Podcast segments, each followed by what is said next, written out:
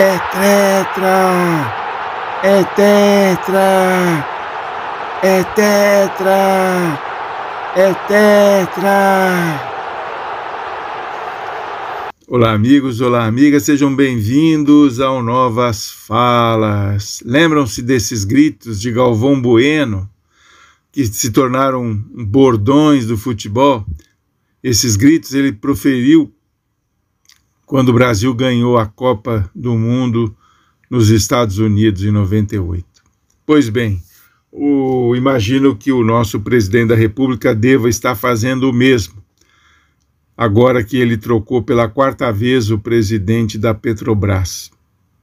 É, o presidente da Petrobras foi trocado de novo. Este é o quarto que passa desde que o presidente assumiu seu mandato. E a intenção dele é, obviamente, mexer nos preços da Petrobras, né? Os preços da Petrobras eles são regidos por uma tabela internacional que depende da variação do dólar e do preço do barril de petróleo é, no mercado internacional. Essa paridade, né, que é assim que chama, é, foi criada no governo Temer. O, o, e o Bolsonaro ele não conseguiu mexer nessa política ou não tem coragem de mexer porque, obviamente, existem é, acionistas poderosos, né? A Petrobras tem muitos acionistas estrangeiros que ganham muito dinheiro com a Petrobras. A Petrobras tem tido lucros recordes, né? Com esses preços, essas elevações constantes de preço. E esses, obviamente, esses acionistas ganham muito. Agora, não dá para fazer uma gestão trocando o presidente a toda hora, né? o governo brasileiro é o maior acionista da Petrobras. O governo brasileiro, ele é dono da Petrobras. O governo brasileiro fatura com a Petrobras. O governo brasileiro, ele recebe muito dinheiro de dividendos da Petrobras. Então é uma mentira falar que a Petrobras acaba com Não, não, o governo brasileiro recebe muito dinheiro. E o presidente, obviamente, sabe disso. E ele sabe também que não importa quem ele coloca lá, não vai mudar. Porque os acionistas sobretudo os acionistas estrangeiros, não vão entrar contra a Petrobras na justiça brasileira. Vão fazer como fizeram antes, vão entrar na justiça americana e vão ganhar, como ganharam antes. Então, não é tão fácil, é um vespeiro que o, que o Temer criou né, e que agora tem que saber lidar com isso. E não é mudando de presidente, sabe? Não é mudando de diretores. Tem um conselho formado por acionistas então a, a coisa pega, né?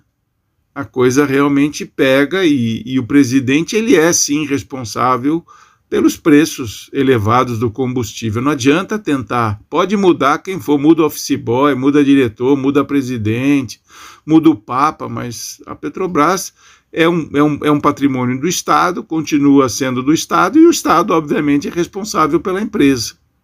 E privatizar não vai mudar nada, privatizar ao contrário, vai piorar e muito. Né? Porque a, a, o objetivo da empresa privada é lucro, é remunerar os seus donos e seus acionistas. Então, privatizando, não vai ter compromisso com o povo brasileiro, vai ter compromisso sim com os acionistas e com os lucros, como todas as empresas privadas. É uma falácia falar que vai melhorar. Na Argentina, privatizaram a YPF na época do, do Carlos Menem, e depois teve que ser reestatizada, porque a empresa parou de investir. A empresa falou: olha, não, nós não estamos conseguindo o, o, índice de lucro que, que buscamos, então nós vamos reduzir investimentos. Daí o governo viu-se obrigado a reestatizar a YPF, que é a Petrobras Argentina, né, entre aspas. Então a mesma coisa aqui, não adianta fazer isso, não adianta jogar essa jogar para o povo, olha, eu estou tentando e não estou conseguindo. Não. Você é o dono, você consegue se você quiser. Agora vai ter que encarar a briga. Vai ter que encarar uma briga feia com os acionistas. Agora, não é o presidente que sai aí falando e dando porrada, batendo na mesa. Vai lá, encara com os acionistas, vai na justiça depois americana quando eles entrarem com processo para recuperar as perdas, vai lá encarar. Né? Eu levo o Temer junto, para quem sabe o Temer faz uma carta e sensibiliza a justiça americana. Olha, Isso aqui virou um, um saco de gato. O país está de ponta cabeça. Entendeu? Não é mudando o presidente da Petrobras o quarto. É o Tetra. Como a gente tem cinco títulos mundiais no futebol, de repente ele até o final do governo ele faz mais um, aí virou penta. Né? Ele tem mais uma chance. Absurdo isso, é um desgoverno, é uma, é uma gestão é, totalmente manca, né? sem, sem, sem estratégia de nada. Não, esse governo assumiu sem, sem um programa econômico, sem absolutamente nada. É só destruição, é só destruição. E esse ministro da Economia, esse senhor aí, ele também é outro, um neoliberal de meia pataca. Não funciona, o país não funciona, o país está parado, o país está quebrado. Né? Esses caras destruíram o país. E não fossem as reservas cambiais deixadas pelos governos anteriores, né, o país estava numa situação muitíssimo pior, muitíssimo pior. As reservas cambiais é que seguram este país do jeito que a gente está hoje. Do contrário, nós estaríamos numa situação calamitosa. Bom, não estamos a mil maravilhas. Um país com 30 milhões de miseráveis, pessoas que não têm absolutamente nada para comer, mais de 15 milhões de desempregados. Quer dizer, como é que se pode um, um presidente que não fala em inflação, uma inflação de 12%, que corrói os ganhos, os salários daqueles que trabalham? Só se fala em arma, em jet ski, em motociata. Isso aonde nos leva?